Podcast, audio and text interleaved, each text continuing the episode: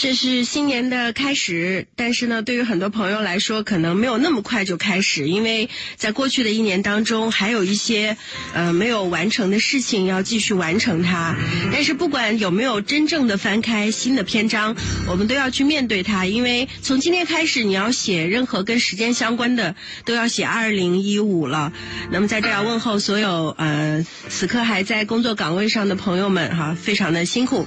大家好，欢迎你收听今晚的。的鹏城夜话，那么在今天的鹏城夜话当中呢，依然是我们的特别环节，请到的是周信老师和大家聊一聊。那今天呢，呃，周信老师说我们来聊的这个话题是“亲爱的，你好吗？”啊，先把这个问题问一下周老爷。嗯，亲爱的，你好吗？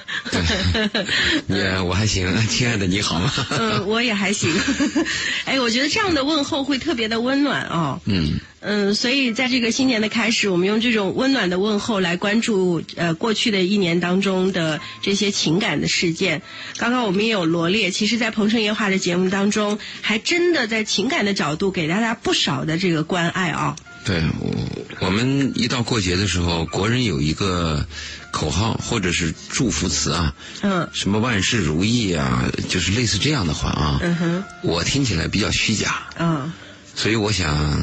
过去的一年和听众在交流，今年这是幺五年我们做的第一期节目嘛，就想跟听众想想过去去年的一年我们相识，我们在电波里有很多次交流。嗯，那一年截止，另外一年翻页，我就想跟听众聊一聊，亲爱的你好吗？你过得好吗？我们关心很多事儿吗。嗯，比如我们碰到的最多的话题是情感话题嘛。对。那情感话题呢？婚姻比较艰难的人呢，我们就想这样去问。怎么样？还过着呢吧？咱们也别说幸福。哇，你好悲观哦！对对对，我起码是问你还过着呢吗？嗯哼。呃，老婆还在，丈夫没没离吧？没换是吧？那就行啊。我说亲爱的还好吗？这底线也太低了吧？对，好，我们就说这个底线啊。嗯。那我们再说个底线。那有些人呢，办公司的老板，那去年我就要问呢，你的公司还在运作吧？哦。工资还发得出来吧？没倒闭吧？嗯嗯。啊，那你说这底线是不是又低了？是。好，那我们再反过来讲，对一些年龄大的，你做体检了吧？体检没有发现什么肿瘤和癌症吧？哎呦喂，好赤裸呀，老师。嗯哼。那还有一些做父母的，你的孩子，我们不要说你考什么高分了，嗯，健康着呢吧？嗯。没有抑郁吧？嗯。这些东西我们可以再谈吗？那正在谈恋爱的男女朋友，没有劈腿吧？还行吧，就这些东西看起来很简单，但是你把这些数据摞到一起啊，不要说别的，这些数据摞到一起啊，就挺难的了。嗯，来年你还能这样吗？嗯，我是从这个角度考虑的。我们经常，因为我们要追求高大上，把我们搞得昏天昏地的。嗯，其实我们就把这基础的指标搞好，对，你就过得挺好了。所以我就想问听众们，亲爱的，你好吗？嗯，如果你不好，你说什么你有什么问题？如果好了呢，告诉我们，大家还挺好的。对，我们的直播室的热线哈为您开通，号码是零七五五八八三幺零八九八八八三幺零八九八。另外也可以通过我们的微信公众平台来进行留言，微信公众号呢是八九八周玲八九八周玲。您刚刚说的那些呃措辞哈，我觉得，哎呀，悲伤。刀刀戳人呐，是嗯，可是确实反过来想到说，如果这些基本的东西都做得不错，其实这一年也是丰收的一年了，算是。是啊，我有一个嗯很多年轻的朋友，他是从一个小的职员做起，最后办了自己的公司。嗯，他对钱看得比较重，因为钱来之不易嘛。嗯，但是去年有一次车祸嘛。哎呦，车祸起来的，他第一感觉。不是钱，嗯，其实那一次就带了很多钱。他第一次起来，第一感觉是，我还活着呢，嗯。第二感觉是，哎呦，胳膊疼没缺，嗯。其实人在最危难的时候，往往追求的那个底线啊，嗯，就是那么低。对对。回来以后我们通了话，做了个交流，我说怎么样，你还好吗？他就很深切的感受到，他说，当你体验过一次生命。有过一次灾难之后，你会发现我们珍惜的东西都是最基础的。嗯，这个给我感受很深，所以我刚才给你罗列那些东西嘛。你你你你旅游没有翻车吧？都挺好吧？那这这就是一个标准呐。对，所以呃，但是人嘛，总是会犯一个毛病，就是好了伤疤忘了疼。对，是。嗯，连得到的不珍惜。对，我有个朋友，他就是每年过春节，就年三十的时候，他会写一下明年希望达到的目标，然后塞在一个储蓄罐里头。哦，像漂流瓶一样，对，给自己个愿望夙愿。嗯，很具体啊。然后第二年过过春节的时候，把那个旧的拿出来看看，哪些是做到的，打个勾；哪些没做到，甚至是做跑偏了的，嗯，啊，纠正一下，再再放入一个新的。我觉得这种可能一年为一个期限跟周期也很具体，就像您定的这个目标并不高，但是当你实现的时候，发现其实快乐跟幸福是容易实现的。啊，比较真实，对，比较靠谱。嗯，你说的这个给自己定个目标啊，这点我比较赞同。我们经常开公司会的时候，会给明年定一个利润指标。那有些人就会提出来，明年市场什么样你知道吗？明年会有什么变化你知道吗？嗯，其实我们定目标。没有达到，和不定目标瞎干是两个概念。我定了这个目标，没有达到，我知道为什么没达到，是客观的、主观的，什么原因？我可以去查嘛。嗯。还有一个一年到头定的目标，像你刚才讲那个朋友，回过头看哪些事情，哪些事情，这里边有一点。嗯。每年辞旧迎新的时候，我们有个打扫卫生，打扫卫生的时候是打扫家庭。其实我希望每年辞旧迎新的时候，很多朋友啊。在自己的微信圈，在自己的朋友圈，在自己的朋友的范围之内，也做点清扫垃圾，就有些垃圾朋友。嗯，就放弃它。嗯，哎，耽误时间，又得去应酬，又耽误时间，何必呢？嗯，哎，这个概念很好哈，叫垃圾朋友。是啊。呃，我们最近也发现，经常在朋友圈会被人测试啊，所谓的说你怎样怎样操作一下，然后就可以确定你有没有在别人的黑名单里，或者等等这些。当然，这个技术层面呢我们就不去论了。您怎么界定？比如说什么样的人在您的脑海当中被界定为垃圾朋友？首先是负能量。他跟你接触以后，你接到的都是负能量的东西。如果是女人在一起呢，那就是怨妇。啊，或这个这对他不起，那个地方什么都是不如意，而且都是别人的责任。埋怨，然后数落老公啊之类的。对，负能量的东西是很糟糕的。再一个，有些朋友他带有一点就是利益上利用你啊，这些东西。嗯。八八年都想不到你一起借钱就想到你了，是吧？还有一些朋友他本身就是本身他有恶习，你跟他在一起的时候，特别是年轻人呢。如果你跟一个坏朋友在一起的话，你不知不觉就会受他的影响。嗯。啊，你你你你这个就会导入歧途。那还有一些朋友属于恶缘，你看这人也挺好，但是突然一句话，哎，好，咱们去干个事儿吧。一干，好家伙，赔的血本无归。就是这些朋友，我们要注意一点。嗯。哎呀，这个工程量其实蛮大的，如果一年清理一次的话。是啊。嗯。还有一些，比如说男女关系的，如果我死死追着一个女人，我爱这个女人，我爱了两年，他对方都是。根本就不把你放在心上，咬咬牙算了。我们要找一个彼此能珍惜的嘛。嗯，是的。我说这些东西要注意。好，我们的微信公众平台当中有朋友在留言哈，再次提醒各位，微信公众号是八九八周零八九八周零。那么直播室的热线呢是零七五五八八三幺零八九八八八三幺零八九八。然后我们来看，有一位叫做龙乖乖的朋友，他说：“老师你好，我和我的女朋友呢恋爱了一年，可是呢一直都是异地恋。”我都只是半年或者一年去一次，也很少打电话。前天呢，我生日，他也没有打电话给我。我想我们也该结束了，所以今天呢，我跟他说分手。老师，我这样做对吗？我该怎么做呢？异地恋，我们去年谈过一个话题，我们说异地恋最大的问题是无法确认的对方是什么人，也就是说无法了解对方，因为你只有跟一个人在一起共事。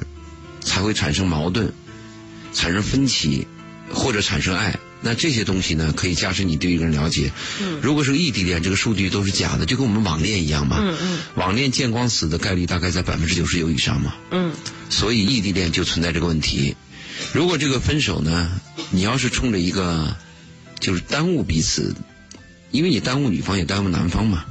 从这个角度来谈的话。是负责任的，但是有没这种可能？嗯，就另外一方你们彼此和就是你和他印象非常好，嗯，那能不能战胜这客观条件？就是我从异地恋变成同城恋嘛，嗯，走到一起嘛，女方能不能调工作，男方能不能牺牲一头？如果这个东西彼此都是僵持的，是不可动摇的，那也就是说你们的工作大于你们的感情嘛？那在这种情况下遥遥无期，就征求一下对方意见，是不是算了吧？嗯，耽误事儿。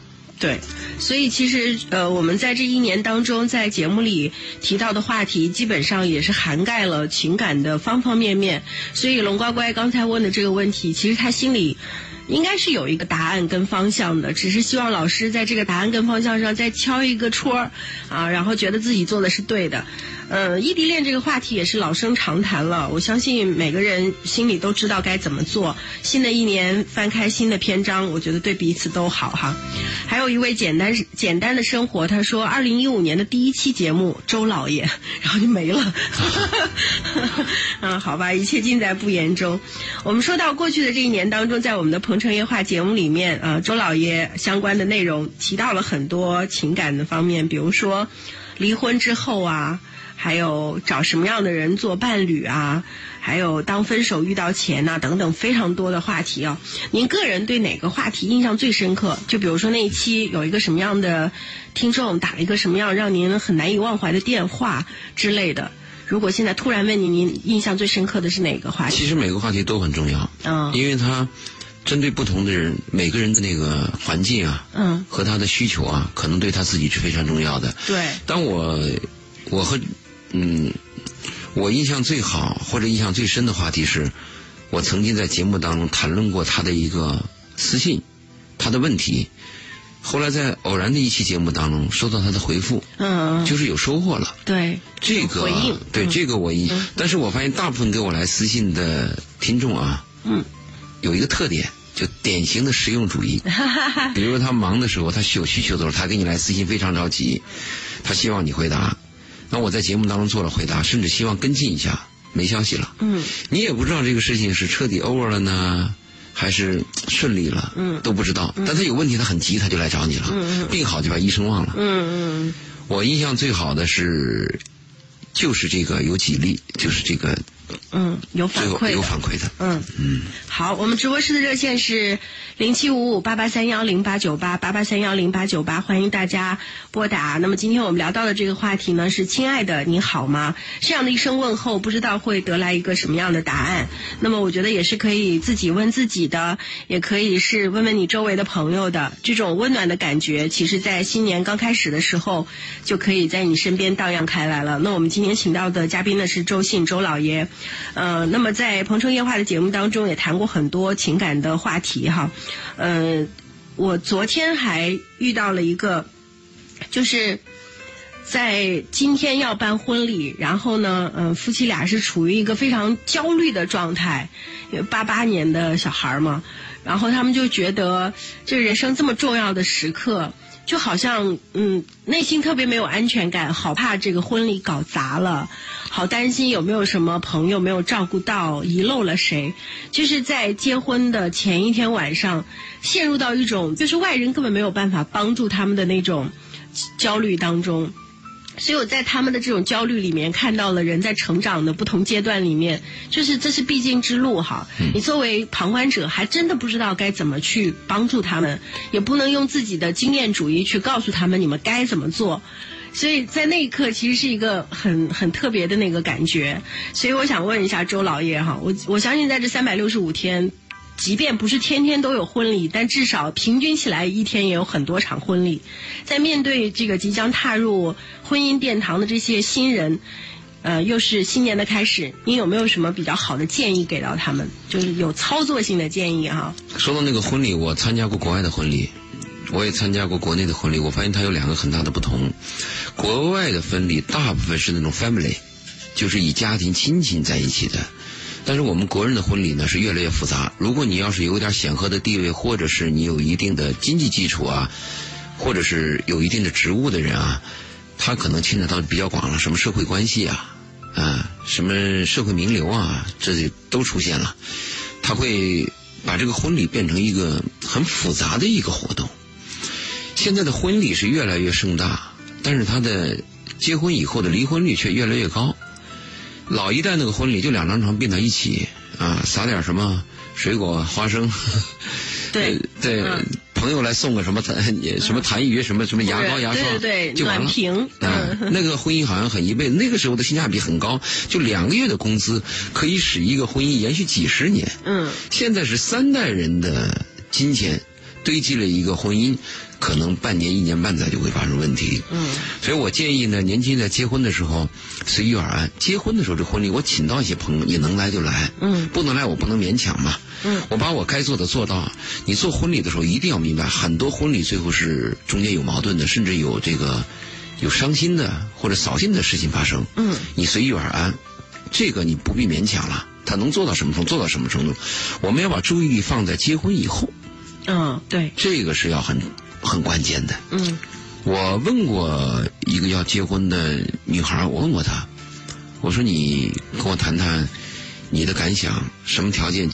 她犹豫半天答不上来。她问我，那我就告诉她，分手也可以考虑分手。嗯，但是一旦结婚以后，任何条件都不能离婚。嗯。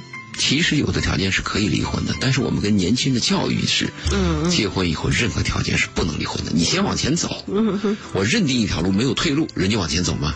如果我们跟他假定了一个退路，某种条件可以离婚，某种条件可以离婚，但很多条件都可以离婚的。嗯，甚至你会觉得，就你刚刚讲的这个所谓的结婚离婚的这个性价比的问题啊，包括几代人呐这种，我觉得可能是因为现在得到的比较容易啊。然后就不怎么懂得珍惜，并且失去的时候，他的这个损失也并不大，就是他的成本在那里。你会觉得很多年轻人就是，尤其是没有办婚礼的，他会觉得我不就是领个证，然后再领个证吗？这又怎样呢？所以他就已经没有那种以前的那种庄重感啊，对婚姻这件事情。所以您刚刚说到的，把注意力放在婚后啊，这是很多年轻人。就是没有看到，并且看到了也做不到的。你要说现在损失不大，或者说我结了婚以后有问题我就放弃，是因为我的付出是少的，所以我无所谓。这一点我倒有不同看法。嗯，嗯，现在的问题主要是我们缺乏信仰，嗯，信念，教育什么？嗯，比如上一代的教育啊。嗯。结婚就不能离婚。嗯嗯嗯。你拉一个女孩的时候，你要负责任。嗯你说我爱你就是一辈子啊。嗯。怎么可能像现在这样子呢？这是个信念的问题。嗯。如果讲代价的话，现在结婚的代价比过去要大得多。讲婚礼的那个。嗯嗯嗯。经济投入大得多。嗯。你看看那奔驰车、奥迪车那一排，就那你都费很很多劲儿吧。嗯。再说了，我们现在你看呢，男人也很多，女人也很多，但是你真正要找到一个彼此上眼的人，又上心。嗯。太难了。嗯，等你跟这个人分了手、离了婚，你再试一试，你会发现这个范围就越来越窄。因为我们活在世上的人，从生下来第一天走入人生，到了高峰，慢慢你会感觉到你是慢慢离开这个世界、离开人世、离开生命的。嗯，范围会越来越窄的。嗯哼。所以结婚以前，我们要树立一个信念：如果这个人品德是端正的，我们今后有很多困苦啊、麻烦啊。我都要。好，关于信念的问题哈，我们回味一下，消化一下哈。呃，我们要过渡一下广告。各位正在收听的是先锋八九八的鹏城夜话节目。我们在直播室呢，为您开通热线号码是零七五五八八三幺零八九八八八三幺零八九八。另外呢，我们的微信公众平台是八九八周玲。呃，那么这个周老爷的联系方式是呃新浪微博对吗？对。呃，是周老爷二零幺幺。周老爷二零幺幺啊，刚才有听众在在问周老爷二零幺幺啊，您可以上去进行留言，或者有什么问题呢？情感方面的可以艾特周老爷二零幺幺。好，我们稍事休息，待会儿继续回到节目当中来。今晚的鹏城夜话的主题呢是“亲爱的你好吗”？欢迎您打热线或者微信。在新年的第一期节目当中，在我们的鹏城夜话里，想问各位的是“亲爱的你好吗”？此刻是二零一五年的一月一号晚上的十点三十六分。那么在今天的鹏城夜话里，也希望你来跟我们说说，亲爱的你好吗？我们直播室热线是零七五五八八三幺零八九八八八三幺零八九八，欢迎拨打。微信公众平台呢是八九八周玲八九八周玲。首先成为我们的粉丝哈，关注我们的这个微信公众号，然后可以在上面进行留言了。今天我们请到的嘉宾呢也是老朋友，每周四都会固定来到我们的节目当中，为大家呃解答一些跟情感相关的话题，那就是周信周老爷。他个人的呃联系方式呢是周老爷二零一一。这个微信哦，sorry 是微博哈，微博新浪微博新浪微博周老爷二零一一。好，刚刚呢在过渡广告的时候，有朋友在微信公众平台当中呃问了一些问题哈，我们先来看一下这位朋友，他说啊，他叫一无所有。他说非常喜欢周老爷的精明点评和分析，每晚都在听我们的节目哈。还有一位朋友他说他想问关于分手的问题，但是没有说的特别具体啊。如果这位嗯叫杨的朋友有具体的关于分手的问题，可以写上来，我们进行探讨。有一位叫做黎明前的黑夜。他想请教周老爷，他说：“我是一个很传统的人，七零后，结婚以后呢，与女方性格不合，无奈顾虑太多，一直内心挣扎，一边呢想要解除婚姻，一边又顾及家人跟小孩儿，十年来一直如此，我该如何是好？”因为他说的这个数据很小，你就很难去讲。我们说一个婚姻，他要去解体的话，可以有各种各样的理由。嗯。因为我的价值观分歧，因为性格问题，因为他做错事儿，因为他什么红杏出墙，所有的这些条件都可以说是离婚的理由。但如果说我们把这个婚姻走下去，只有一条，就是不离不弃。婚姻当中两个人，总有一方在某一个时段会感到非常的委屈。但是最后能留下来的时候，我们的婚姻能存下去，能存续下去啊，应该有几个方面的因素。一个就是情感，我们时间比较长了，我看着你成长，看着你变老，我于心不忍，是一个情感。那再一个呢，就是孩子，我们对第三方要负责任，因为孩子是无辜的，这是第二个因素。第三个因素呢，就是需要，我对你这个人也讨厌，嗯，但是。我需要你每月工资，或者是我家里边回来总得要个人要个孩子妈。嗯，就这几个因素会使婚姻能存续下去。那如果说我们再讲的第四个因素来讲，就是信仰。嗯，你那有些人就认定我是不能离婚。你像我们父母那一辈儿，吵了一辈子，甚至早都分床都分了很久了。嗯，但他就认为离婚是丢人的，他就始终是嗯始终是坚守着婚姻。那我你像他刚才提的这个问题。如果说性格不合的话，那不是他一个人。那我的问题是，为什么很多性格不合的人，他们能过下去？而且这十年你能过来是什么原因？嗯。除了你说你的什么个性啊，或者你你为什么能过了十年？十年之后你不能忍了？有没有外界因素？嗯。我们有些人的婚姻啊，忍了十年，其实再忍一年就过去了。突然出现了个节外生枝。嗯，他认为他忍不下去了，嗯，他找理由了。还有那就是你的孩子多大了嘛？如果你的孩子很小，只有那么一岁不到，那如果你跟他认定确实是都有伤害的这种事情发生了，那要离就离了。如果你的孩子在八九岁很敏感的时候，是不是可以忍一忍？等孩子成熟一点，就这些问题啊，要有一个。就是要有一个准确的交流。我们我们做电台的节目就有一个缺陷，就是我们是单向的。对，我们来了一个条短信，哦，我们知道了；或者是他来了个电话，我们也知道了。嗯。但是男方的电话过来以后，我们不知道女方。嗯。女方的电话过来以后呢，我们还缺另外一方。嗯。问题在，所以我们只能泛泛的去谈谈概念。对。从概念来讲，我的概念是，既然能有十年了啊，是不是可以再忍十年？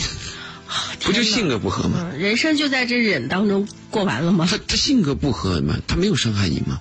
如果他性格急，或者性子犟，他见我柔和一点嘛。但这里边有一个很关键的问题，除了这个性格不合以后，两方需要不需要，还有没有感情，这是很重要的嘛。一般的婚姻，去判定你们那个离婚的时候，从法律上判断，一般都是你们是不是死亡婚姻，他就问他感情的问题。是不是双方就感情死亡了？嗯，如果感情死亡了，他就会判断啊，你该离了。嗯，其实感情死亡了，有很多婚姻还在存续啊。对，那个房子还在按揭呢。哈哈哈，好现实啊！突然之间，嗯。我们上次我记得我参加这个节目是去年六月份嘛。嗯。第一期节目是六月五号。嗯。我们谈的第一个话题就是离婚以后嘛。嗯。当时我给了一些建议。嗯。就离婚以后，第一个要说得清楚的，搞清楚的。嗯。办完的是钱。对，啊，一定要注意。第二是孩子，孩子的教育问题，我们要怎么对待？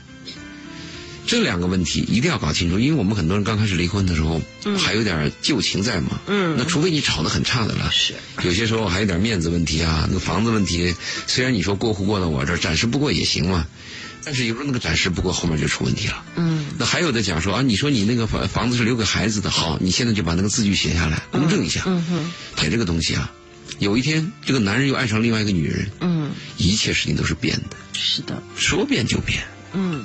所以有的时候看上去是一个简单的情感问题，但背后可能有很多可操作性的技术问题。这是通常，嗯，很多嚷认着离婚，并且呃冲动之下去了呃民政局办完离婚手续之后，你才发现，啊还还是特别不够理性啊。有一位叫做静静的朋友，他想问，他想说他的事儿哈，他的故事。他说两年前呢在家相亲，然后呢认识了同村的一个男的。认识了十几天之后呢，就订婚，并且摆了酒席。工作之后呢，没什么联系。不到半年的时候，男的呢就提出了退婚，所以呢，最后就这样退掉了。现在又要面临相亲，他说我有过这么一档子事儿，又是同一个村的，后来亲人都不让我说有这么一回事儿，现在也一样，怕好的男的会嫌弃我。过年后呢，我就二十七了。我想问周老爷，我该如何面对相亲相亲对象啊？我怎么跟相亲对象说？要不要说？另外，他说他不想找二婚的，也不想找和自己有过同样经历的人。说了，可能真的要找自己不想找的。不怕不说呢，又怕自己会有呃同样的这个经历。想问一下，到底该怎么办？周老爷，他首先是要不要把自己前面一个相亲经历告诉对方？嗯。呃，我的建议是，有些事情，嗯，是飘忽的、没有证据的事情，是多一事不如少一事嘛。嗯。但是有的事情呢，是有证据的，嗯，有历史记载的，嗯，有档案可查的，嗯，迟早会被发现的。嗯。与其晚说，不如早说。主动啊。如果一个男人他计较你这个事情，嗯，你这个事情确实拥有，迟早会被发现，那现在计较比以后计较好吗？对。你现在说不行了，不行就反正我也没感情嘛，你也不认为，而且说不定这个男的见了你还很讨厌呢。嗯，说啊，这个是要说，要说，对，这个是一定要说的。嗯，那至于相亲这个态度，现在难在哪里呢？我们是两条腿走路，如果我们按最早那个一条腿走路，我们不是讲的是嫁鸡随鸡，嫁狗随狗吗？嗯，那个情况，那那个时代，如果你说我相亲，我倒很赞同。嗯，反正我嫁给你什么男人，你说啥就是我随你啊，我我好就这样，这好好办。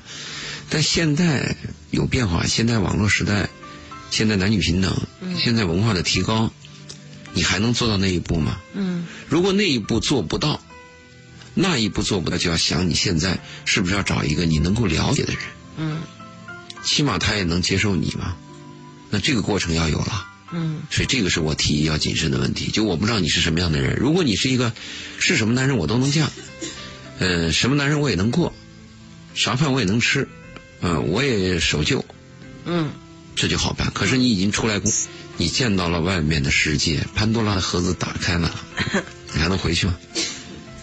好，也就是说，其实取决于他自己是什么类型的人，以及他能够接受到的底线。嗯，还有一位朋友他想问，他说。我发现我自己是一个很任性的人，不高兴了、生气了都喜欢拿分手来开玩笑。前一个男友就是因为这一部分的原因导致我们的情感破裂了。现在这个男朋友呢，一听分手两个字就火冒三丈，就很凶的说你爱怎么样就怎么样，没有一次他挽留过。后来吵着吵着呢，他又道歉了，然后又好了。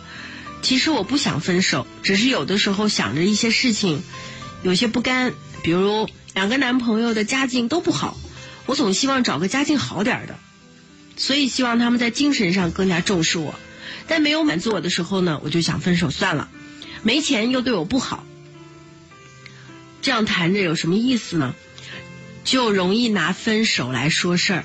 说白了就是，我觉得自己不够自信，不知道和他们在一起能够改变，就是如何能够改变经济状况，他能否真心的对我一辈子好？嗯，他想问周老爷，我是不是有问题？该怎么样处理自己的事儿呢？他肯定是有问题。这个，这个女孩给我发过微博上发过私信。啊。她这段我印象很深。嗯。她的第一个问题是我，就我个人最反感的，就是这个叫绑架嘛。对。啊，你比如说一个孩子，你把他养到十几岁的时候，嗯。你跟他意见发生分歧的时候，孩子突然说：“那我给你死死看。”特别是独生子啊，爸妈就被绑架了。嗯。所以这也是我的理论。为什么我说，你生孩子的时候，要不然就不生，要生就生他七八个。你不是四吗？老大四，有老二。啊，您这是反绑架哈？因为你你这个这个这个爱对爱的绑架是比较低级的一个做法。因为你爱我，我绑架你，这是非常糟糕的一个做法。因为你珍惜我，我就跟你提分手。嗯。那跟有些女孩动不动我要上吊一样嘛。嗯。我的奉献是，如果男人碰到这样的女孩，就拉倒吧。嗯。这不懂事儿嘛。嗯。这是我反感的一点。嗯。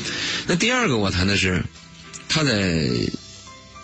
嗯，私信当中谈到说这个男的家境比较差，嗯嗯嗯，我感到心里有委屈，嗯，这个男的家境比较差，你说你有委屈，你又跟他在一起，嗯，你一定有所得的东西，为什么你不谈？嗯，比如说这个男人是不是年轻英俊？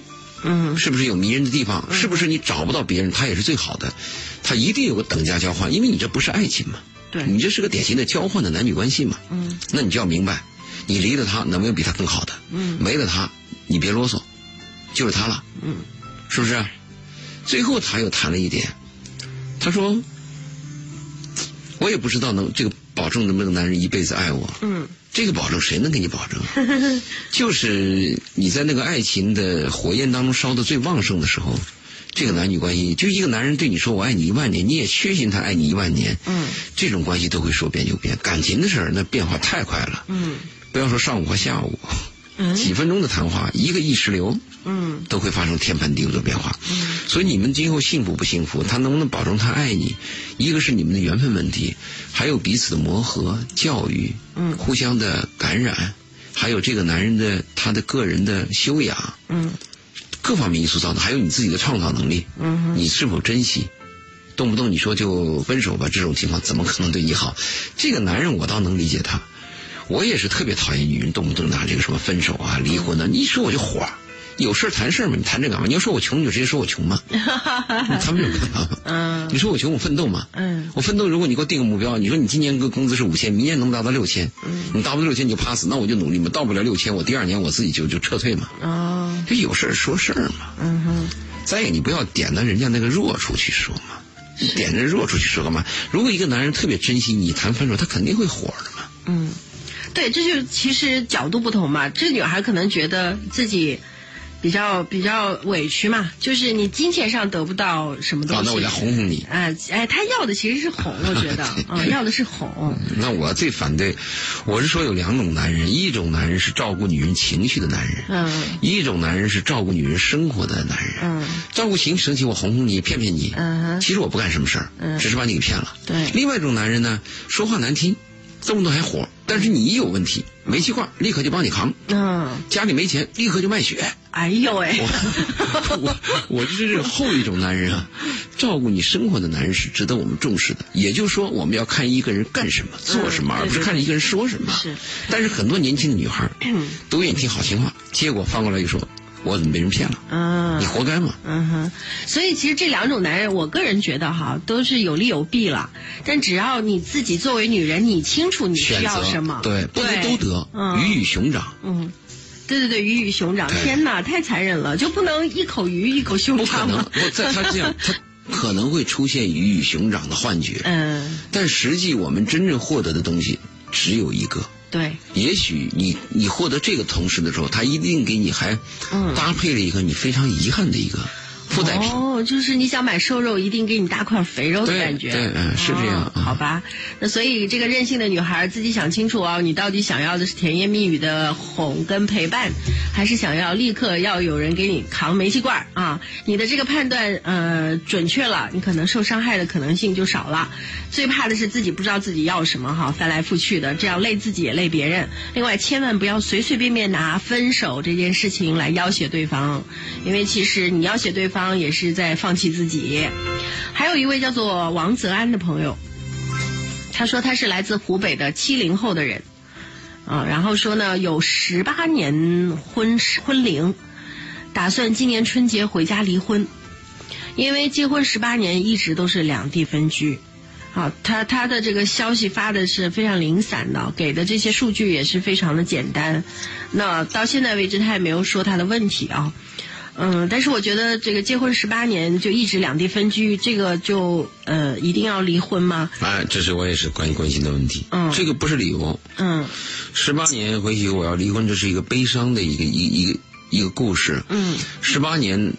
这十八年当中，一定有十八年每个春节或者每个节假日的期盼。嗯，而且十八年当中，他们一定有风风雨雨，还有共同面对的困难，也有那个欢声笑语。嗯，十八年你提出离婚，还有一个问题啊。嗯，如果你是个男人的话，你要考虑，对方如果十八年他是个糟糠之妻的话。嗯，这个十八年你提出来跟对方离婚，如果对方弱到什么地步啊？嗯。弱到连反抗的能力都没有，只能接受你这个离婚的话，嗯，你的人生太残酷了，嗯，你面对的一个手无寸铁的人呐，嗯，你要想想什么叫良心。那我不知道啊，如果十八年你仅仅是因为两极分地你这么谈，那我就要跟你这么谈了。如果你说十八年我们一直是恨之入骨。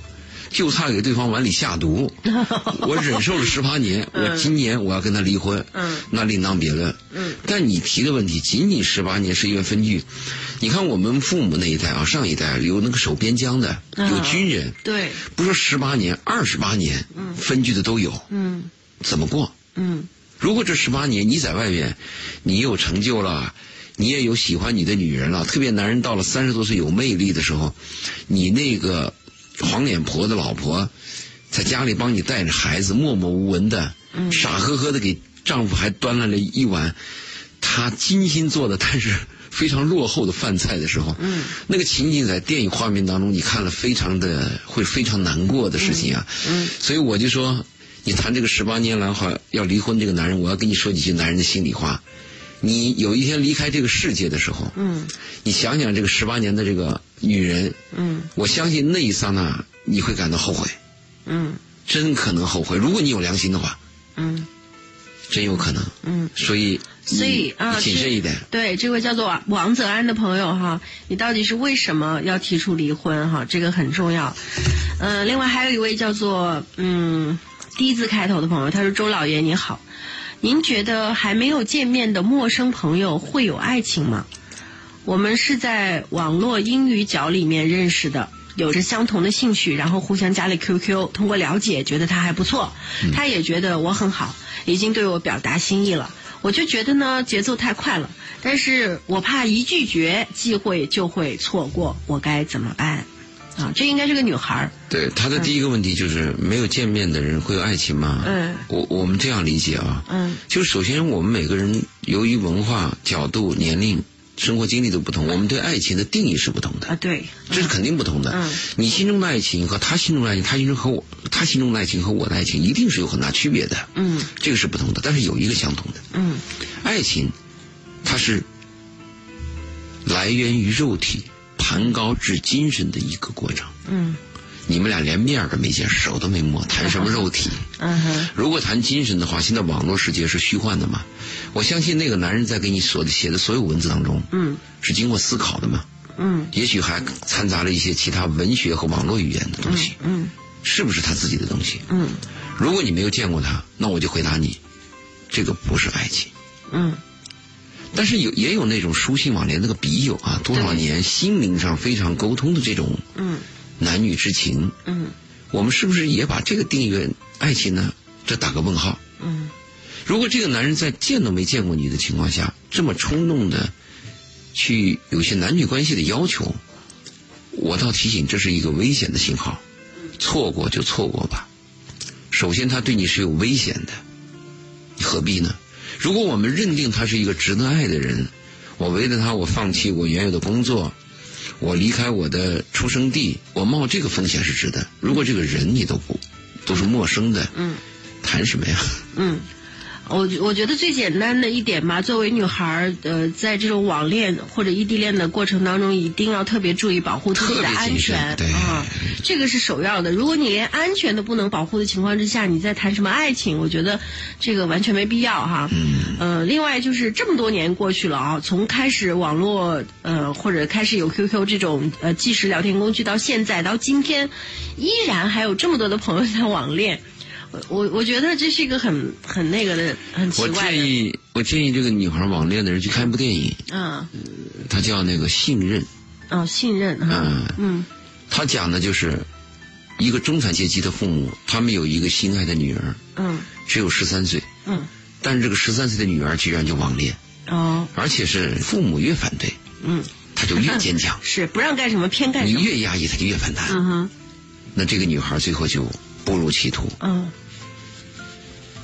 最后见了网友，嗯，是一个跟他父亲年龄一样大的中年人，嗯哼，他已经发现上当了，但是中年人几句话又把他拉过去，嗯，就步入歧途，嗯，这里边爸爸就非常着急，着急造成什么呢？造成对女孩的感感情和自尊有伤害，啊，那他就越往那个坏男人身边靠。对，妈妈夹在中间不知道该怎么办。嗯哼，在这里边讲到一个信任的问题，实际上我们该信任的是你的生父生母。但是我们的错误判断是我们相生一相信了一个陌生人。嗯嗯。所以我提醒啊，这个网恋是非常危险的。嗯。好，今天在我们的鹏城夜话里和各位聊的是，亲爱的你好吗？不管你现在好或者不好，都欢迎通过以下几种方式来跟我们进行交流啊，告诉我们好在哪儿，不好在哪儿。我们的直播室热线是零七五五八八三幺零八九八。八八三幺零八九八，欢迎拨打。另外呢，我们的微信公众平台是八九八周玲，八九八周玲，欢迎成为我们的呃微信公众平台的粉丝啊，关注我们。另外呢，可以直接进行留言。今天我们请到的嘉宾呢，也是我们在每周四晚上都会邀请到的周信周老爷。那么他个人的新浪微博呢是。周老爷二零幺幺，周老爷二零幺幺，大家如果有情感的问题，也可以在他的微博上面来进行留言，或者是艾特他都可以。那么在今晚的节目当中聊，亲爱的你好吗？欢迎你来进行互动参与。好，我们要稍微休息一下哈，待会儿继续回到节目当中来，各位不要走开。今晚在我们的鹏城夜话当中聊到的话题是“亲爱的，你好吗？”，这是一个令人百感交集的问候哈。问候完了之后，可能也会陷入深深的沉思当中。其实我们希望在新的一年当中，这样的问候之后，你能够有一些反省啊。在过去的这一年当中，你到底好不好？好在哪儿？不好又在哪儿？好，我们再来看看这个微信公众平台当中，有一位叫做泡菜的朋友，他问到周老爷说：“嗯，我快二十七岁了。”之前由于种种原因一直没有谈过恋爱，现在到了适婚的年龄，却不知道怎么样去追求一个女孩子呢？我该怎么样去改变自己，或者怎么样学习这方面的东西？想问一下怎么追女孩啊？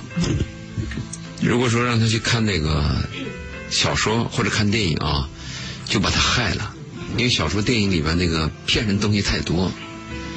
那如果到二十七岁，你要是谈恋爱、交女朋友。这是一个方法。如果你要是结婚，是另外一条路。如果是结婚，就去婚介所。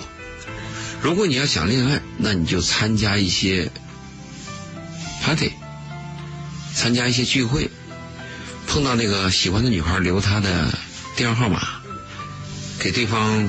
你不是胆怯吗？嗯。不敢说你就写吗？你写了以后，对方如果回复你，那就可以吗？如果你写了以后没消息吗？再写一次吗？还没消息吗？那基本就没戏了吗？那再找第二个吗？那只能是这样子吗？一个一个试啊。嗯，但是我觉得是这样的啊。您首先。呃，表达的是，或者说您已经做出了一个判断，是恋爱跟结婚是两件事。嗯。但是我相信有很多说之前的朋友们是不能理解。对他认为是一件事，他认为爱情和婚姻是一件事。对。嗯。那么先给大家说一下，您为什么认为，或者说为什么事实上恋爱跟结婚是两件事？恋爱的时候，他一般来讲是两个人的事儿，再一个比较年轻。嗯。它更多的是一种荷尔蒙和青春这种迹象的一个交往。对。但是我们谈到婚姻的时候，会牵扯到家庭。嗯。会牵扯到今后的孩子，会有三代人的关系。嗯。而且考虑婚姻的时候，考虑的范围比较广，比较多。嗯。可以没有明显的优点，但是不能有明显的缺陷。嗯。如果是我们谈恋爱的时候，缺陷不缺陷不重要，我们只考虑他是否吸引我。对。啊，它是有区别的嘛。嗯。那通常来讲，你要想步入婚姻的时候，应该先去恋爱一下。嗯。先跟异性交往交往。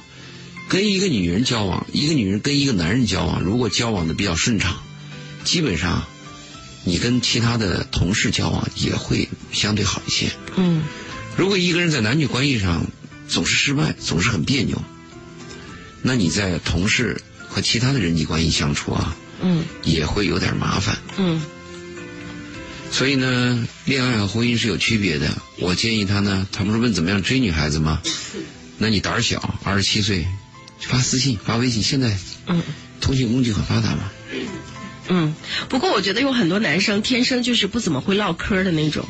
啊，对。嗯。如果不会说话的男人，就跟不会说话的女人一样，就是比较嗯比较差劲儿。对。他这个差劲来源于在哪里呢？他不是今天的问题，他是从小嗯培养的。嗯。如果这个男孩和这个女孩从小就跟一些异性来往比较多，嗯，比较放松，嗯。也会察言观色，观色，嗯，他也知道什么话是比较得体的，就长大也好办，嗯。如果你从小就在一种桎梏的环境当中，受压抑，或者是特别严谨，也没有过这种经历的话，那你年龄越大就越谨慎嘛，就越嗯。如果你从小就死皮赖脸的，叫别人碰钉子碰多了，你长大也死皮赖脸，无所谓了，嗯嗯。对，但是我觉得不管您是呃笨嘴拙舌的，还是巧舌如簧的哈，真诚很重要。因为其实对你说，嗯，你不管是恋爱还是结婚，不管是短暂的还是长久的，你不管你心里揣着什么样的目标，但是你一旦不真诚，而且被对方发现，我觉得那个对大家都很不利啊。两个重要，你刚才谈到一个真真诚，就男女关系有两个很重要，一个是真诚，一个是。要照顾到对方的感受。如果这个人我一辈子就是爱你的嘛，我我等你，你就要见我。我大雨天我怎么怎么，我我这个刮风下雨我来看你，为什么不给我开门啊？这个东西你光真诚是不够的，造成压力了。对，一定要考虑对方的感受。你的真诚对方喜欢不喜欢？嗯。如果对方说 no，嗯，那你就要撤。嗯。哎，这儿有一个问题啊，我作为女性我是非常讨厌的，就是经常有男性说，你们女孩说 no 就是说不就是要。我不知道他们从哪儿得来这样的一个谬误的答案。很糟糕，他这个里边有一个文化，嗯，就是我们国人的文化可能有虚伪的一方面。比如我们经常谈话，嗯，你今天晚上能不能来吃饭？嗯，哎呀，不太一定吧。啊，其实就是不行嘛，你直接讲嘛。对呀，又不好意思直说。后来他说：“你看我们口头语，这个事情不太好吧？实际上是这个问题有点糟吧？嗯哼，啊，不是特别好吧？我们说话总绕弯儿，就又想做一件对自己嗯。”又不想得罪对方，又不想得罪对方，嗯，又想讨好，是。这个就造成虚伪，这个虚伪的气氛确实是有的，嗯，但是我相信有很多女孩说 no 就是 no，嗯嗯哼，讨厌就讨厌嘛，对，不愿意就是不愿意，对，有什么说的，嗯，所以还是要看人和当时的情境，嗯，不要拿那个公式，我一听别人说，哎，你们女孩说不就是就是是，你不要拿你一个那个自己那个环境去度量别人嘛，对对，嗯，哎呦。好，我们来看一个巨长的一个微信啊。这位跟我的叔叔关系非常不好。一九九六年，爸爸在深圳做生意做得非常不错，叔叔也来爸爸的店帮忙。叔叔两次把货给卷走了，价值十万之多，之后就失联了。后来呢，叔叔回到家乡，逼着呃和爷爷分家，然后呢逼着爸爸把家乡建的房子分了一层给叔叔。当时呢我们都还小，爸爸又没什么人可以寻求帮助，便带着我们在深圳奋斗，重新奋斗。后来几年都没有回过家，呃，我爸爸特别的恨他，心里也特别的难过，也会经常和我们说起叔叔各方面的坏。爸爸说的时候很难过，我们听着也很难过。而事情已经过去十多年了，现在回家过年，我还是会看到叔叔，我的内心非常恨他，也很难过。啊，说了好多难过。为什么上一代的这个怨恨要延续到这一代？但是如果我忘记这段，他用仇恨这个词啊，我是不是背叛了爸爸？我又应该怎么去面对这个叔叔？我很矛盾啊，想问一下周老师，我该怎么办？那你要，你你从这个性质上判断嘛？你先不要说他是你叔，也不要说你爸嘛。嗯。我们就讲人际关系判断嘛，好人坏人嘛。最基本的标准，你叔叔是个坏人嘛？啊。他偷东西嘛？嗯。他把十万块钱的货卷走了。嗯。那就是偷东西嘛，这是肯定的嘛。就从这一点来讲，我们说你叔叔品质有问题吗？嗯，那如果说你要是认为他跟你有亲戚关系，我我我不计较这个品德上的素质，我只计较他是不是跟我有这个血缘关系啊？那你可以跟他来往吗？你说他是我叔叔，我愿意跟他来往吗？或者说爸，你是你的仇，我是我的爱，嗯，叔叔对你又特别讨好，嗯哼，那就是你的问题。就是我们从哪几个角度讲嘛？对，简单的讲，如果你讲的是事实。我们从普世价值观去判断，嗯，你叔就是个坏人，嗯，你比如说我们做生意，大家在一起，偷了别人东西，背叛了别人，嗯，这就属于叛徒嘛，嗯，属于偷东西的坏人，嗯哼，好，还有一位朋友他说他想补充一下哈，呃，补充前面他发过的，他说我们是性格不合，志向不同，十几年还能过，是我还有梦想，可以不把它当。嗯，他可能发的有错误哈，不知道他具体的意思。他说现在是呃，希望能够过平庸的生活，孩子也大了，心里似乎呃几乎没有什么顾虑了。这是接前面有一位朋友说，十八年要离婚那个。对，嗯嗯，那其实他的这个意思是想忍，就像您说的，能忍就忍，是吗？我们的建议就是你自己去考虑，因为这个他们生活的那个。背后的事情我们很难想象。嗯，我们通常的人看问题是拿自己的脑子想别人问题。当我们走入别人生活以后，我们突然发现有个黑天鹅现象。嗯，那个黑天鹅现象就是我们始料不及的一个现现象。你比如说，我们大家都认为一说天鹅就是白的嘛，那都是白的嘛。突然有一天出现个黑天鹅，把我们原来那个固化的习惯和思维模式全部打烂了。我们突然发现天鹅有黑的嘛。嗯。也就是说，我们步入到别人生活以后，我们突然感觉到，哎呀，我很理解他。嗯，很难说的问题嘛。对。那也许是他老婆就很想离呢。嗯哼。都不知道。嗯。全是盲点，我们只能就是从我们自己狭隘的那个人的那个空间，给你提供一些我们的看法。对。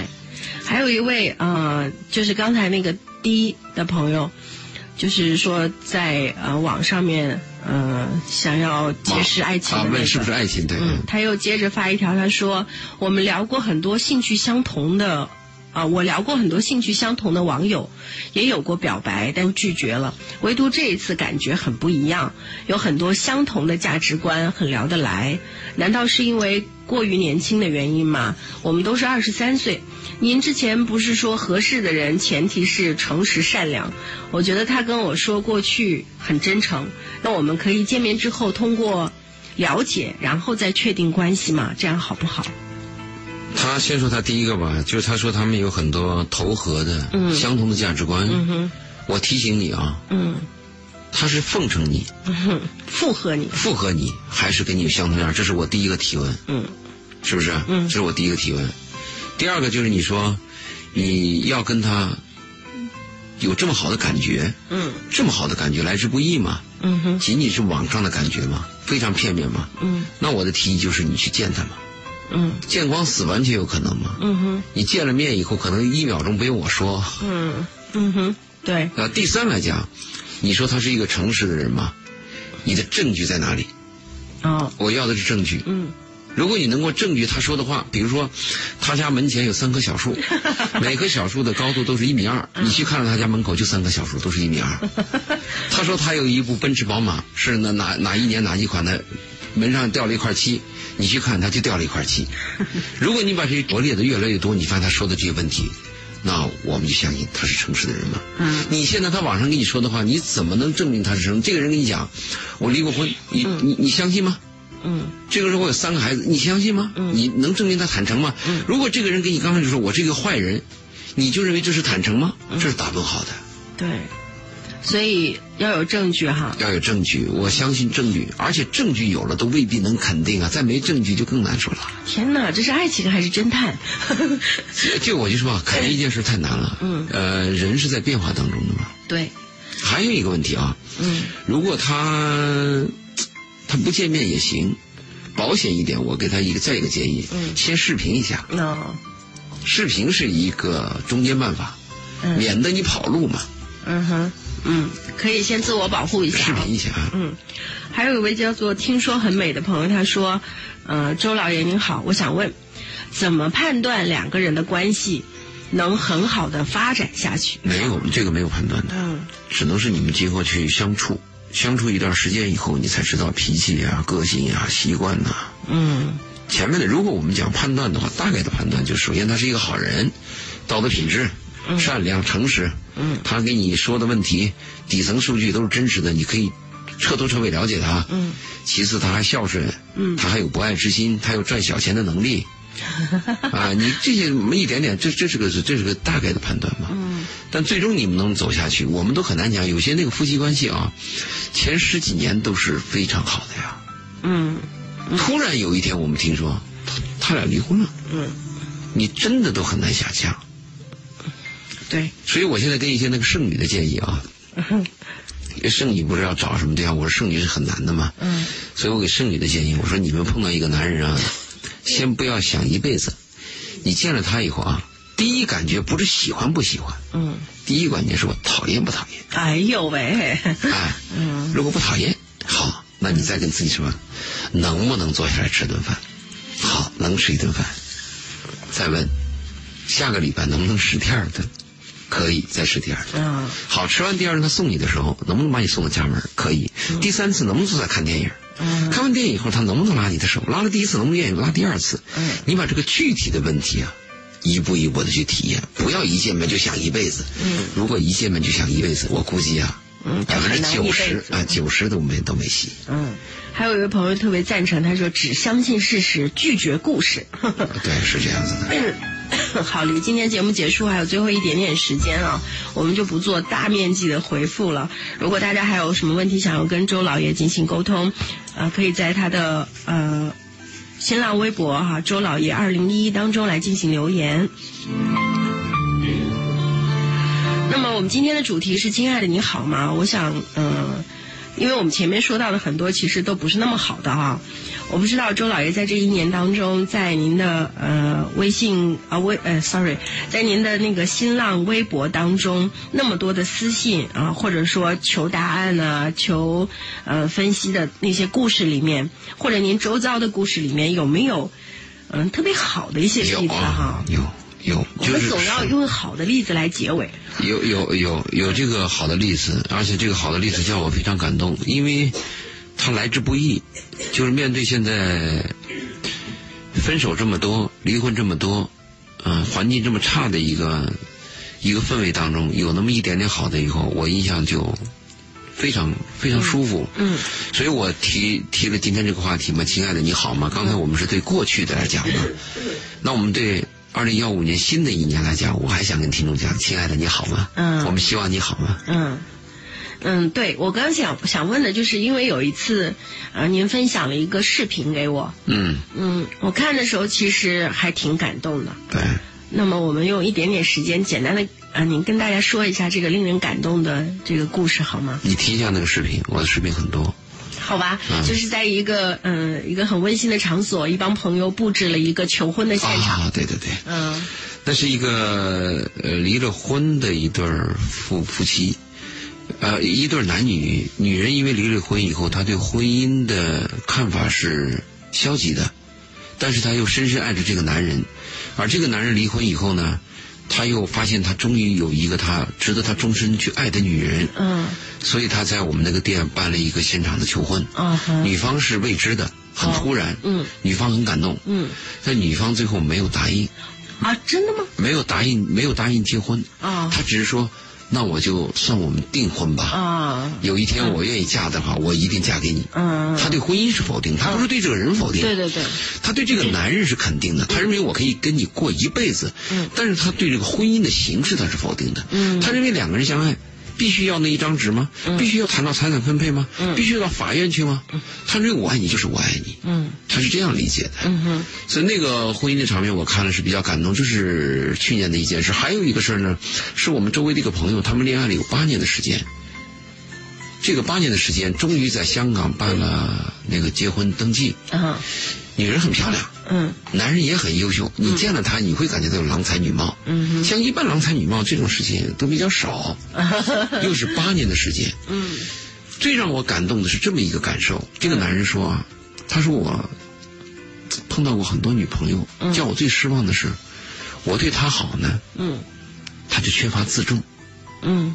他说：“女人有这个毛病。嗯，当我离开他呢，他这个女朋友，嗯，我对他无论多好，他都加倍珍惜，而且非常谨慎。嗯哼，嗯，哎呦，他说到这个女人这一点的时候，嗯，我们做男人很羡慕啊，因为每个男人都想把自己所有的爱啊倾泻出去。嗯。”嗯，去爱一个人，但是你现在能放心的吃顿饭，放心的爱一个人，哦，都是很难的一件事情。好吧，我觉得周老师太悲观了，是您太悲观了。但是其实悲观的另外一面就是给大家打一个底哈，如果有一个比较良好的底，那么一切在这个基础之上建立起来的，可能都会更加的容易让我们接受一些，不容易有那么大的落差。